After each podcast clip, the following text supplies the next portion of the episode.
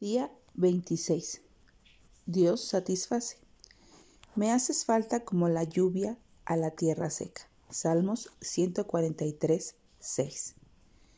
Solo Dios puede satisfacer todas nuestras necesidades con su infinito poder, amor y sabiduría. Por tanto, si esperamos que alguien más lo haga, nuestro enfoque estará equivocado. Esa puede ser la causa de que algunos de los vacíos que sentimos y se debe a que ninguna persona, grupo o organización está equipada para fortalecernos ni para satisfacernos plenamente. Sin duda, nadie puede satisfacer las profundas necesidades interiores que son vitales para nuestro sentido de plenitud. El alcance de la interacción humana siempre queda corto específicamente debido a que hay aspectos de nuestras vidas que están hechos para interactuar con Dios y solo con Él.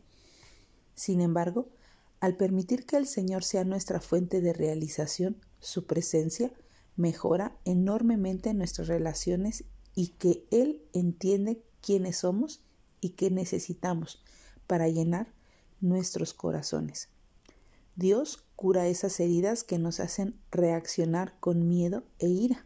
También nos da discernimiento para saber amar a los demás como Él lo hace.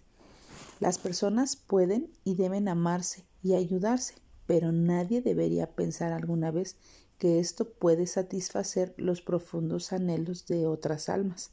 Sin embargo, Dios sí puede hacerlo.